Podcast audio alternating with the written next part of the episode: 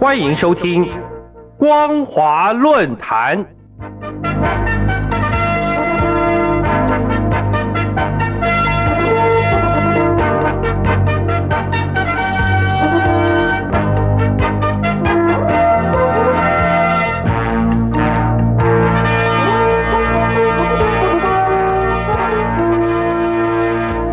欢迎收听光华论坛，我是张妮。今天要跟大家分享的主题是有关于期待二零二二年两岸关系春暖花开。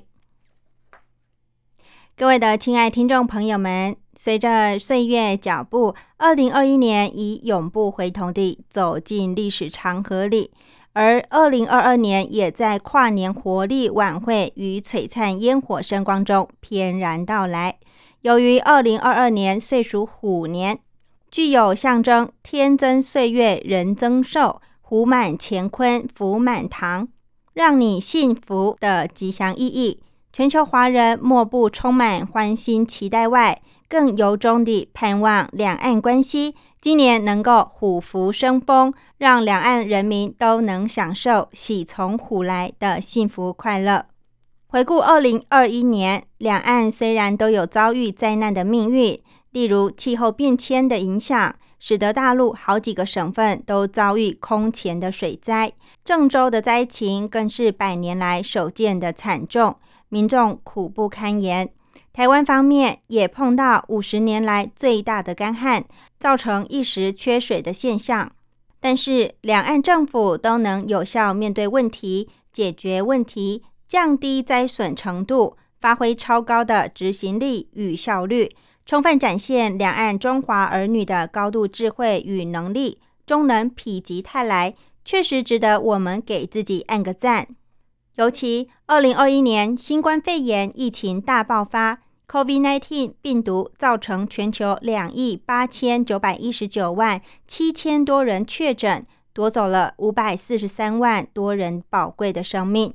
大陆在采取封城等强势的手段，并动员投入大量解放军的医疗护理与卫勤人员的全力防治下，感染人数虽然有明显趋缓的情势，但确诊累积人数还是达到了十万多人，其中有四千多名患者还是宣告病故，令人感到遗憾。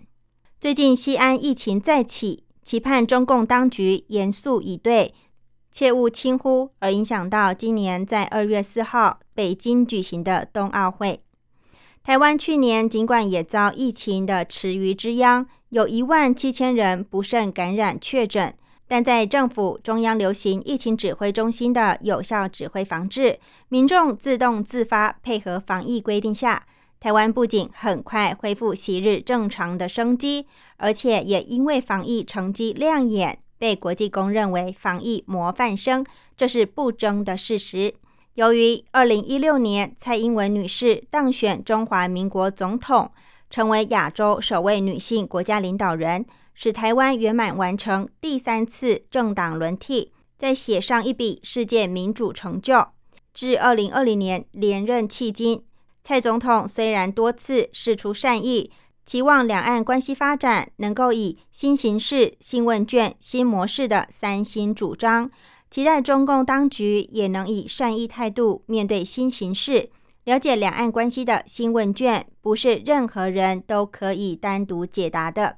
只有找到妥适的新模式，才能使两岸在变动中可以共同维持和平与稳定。达到长长久久、有意为两岸人民谋取更多福祉的目标愿景，但是中共当局却拿“九二共识”为盾牌，甚至与“一国两制”画上等号，将好不容易才建立起来的两岸关系瞬间急冻。一方面停止官方与两会的沟通管道，军机、军舰不时形同扰台的恫吓威胁。去年共击扰台就达千次之多，台海上空并不平静。万一擦枪走火，后果很难收拾。外又积极挖走台湾邦交国，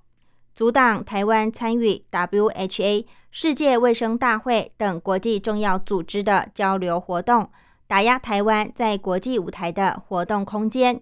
一方面又释出会台各项政策，意图拉拢台商、台企的统战两手策略，对两岸关系的发展绝对没有丝毫的正面帮助，更非是两岸人民之福。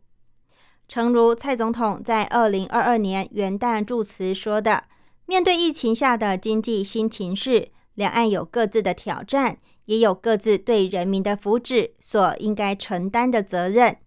同时，我们双方也共同肩负维持区域和平稳定的责任。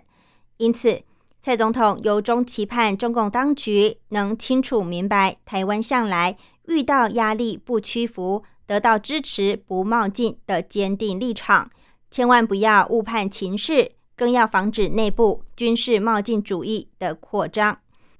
蔡总统认为，军事绝对不是解决两岸分歧的选项。军事冲突将会冲击经济稳定，两岸各自努力照顾好人民的生活，安定社会民心，两岸才会有空间和氛围，以和平的方式共同面对问题，共同寻求解方。这也会让区域的紧张情势有所缓解。事实上，蔡总统已经多次呼吁中共当局必须正视中华民国台湾存在的事实。必须尊重两千三百万人民对自由民主的坚持，必须以和平对等的方式来处理两岸的问题，也必须是政府或政府所授权的公权力机构坐下来好好的谈，在四个必须的前提上，对等尊严、意义对话，才是两岸能够朝向正面发展的最基本也是最关键的基础。这也正是蔡总统由衷希望中共当局唯有能够放下旗舰，尊重台湾民主机制的运行，多做有益两岸人民的事务，这才有助于两岸的和平稳定。若是一昧的以军机扰台来恫吓台湾，根本无助于两岸和平之因。